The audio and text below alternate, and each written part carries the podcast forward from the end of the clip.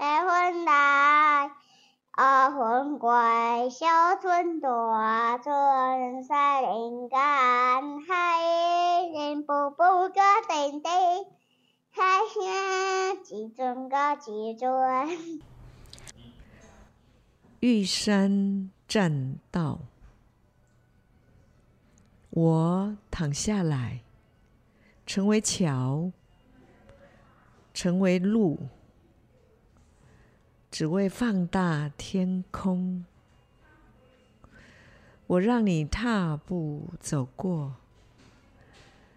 只为倾听你扣扣哒哒的脚步声。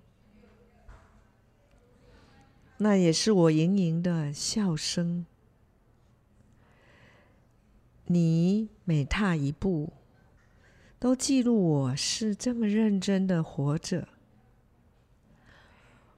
我曾屹立大地之上，如今化身为桥与路，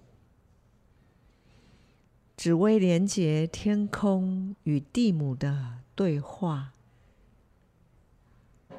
我仰视浮云来来去去，我倾听溪水重重的声音在我脚下穿过。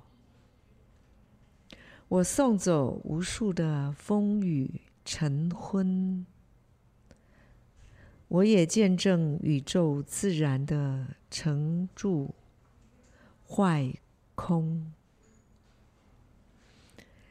这首诗是在好多年以前，记得海生刚刚创校的时候，我第一年，那个时候我们刚迁校到无锡，应该是二零一零年吧。那那个暑假，我带着我们的创校老师们上玉山。那在上玉山里面，我印象最深刻的，就是。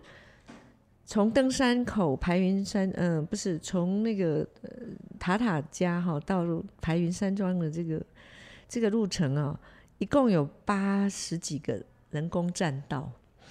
那这个人工栈道，就是你每踏过一步，就会木头跟那个脚发出那个扣扣扣的声音，然后又再加上你你又拿着那个哈登山杖，所以我就在想说。这些木头，它它原来就是一棵树嘛，一棵大树。那这个大树原来就是站立在这个山，好，就是那个天地之间。那它现在又换另外一种姿态活着，他就是躺下来了。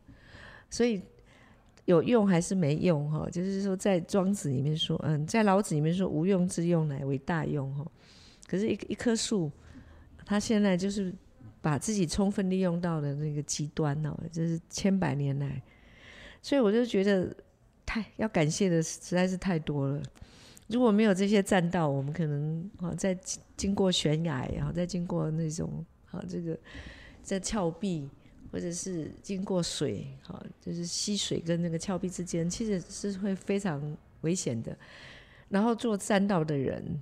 好，然后除了树以外，做栈道的人，然后施工的过程，然后这个点点滴滴，然后就想到有多少人踏它，好踏步而过，然后多少人踏步而过的人的生命故事，啊，都留下了很多很多的痕迹，也见证了这个这个天地这个生命，好啊，这个一棵树，所以从这样的一棵树跟栈道。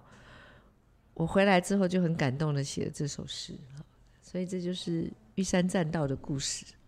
那也可能见证了海生哈创校的时候，因为我们很强调要自然学习，要去探险。那身为老师的我们，啊，我们是怎么去啊去预备这个课程？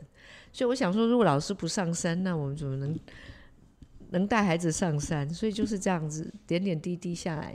这首诗应该可以在文化祭的前夕，我想是很重要的，就是见证我们迁校之后，哦，就是海生的精神啊，在玉山听见海声。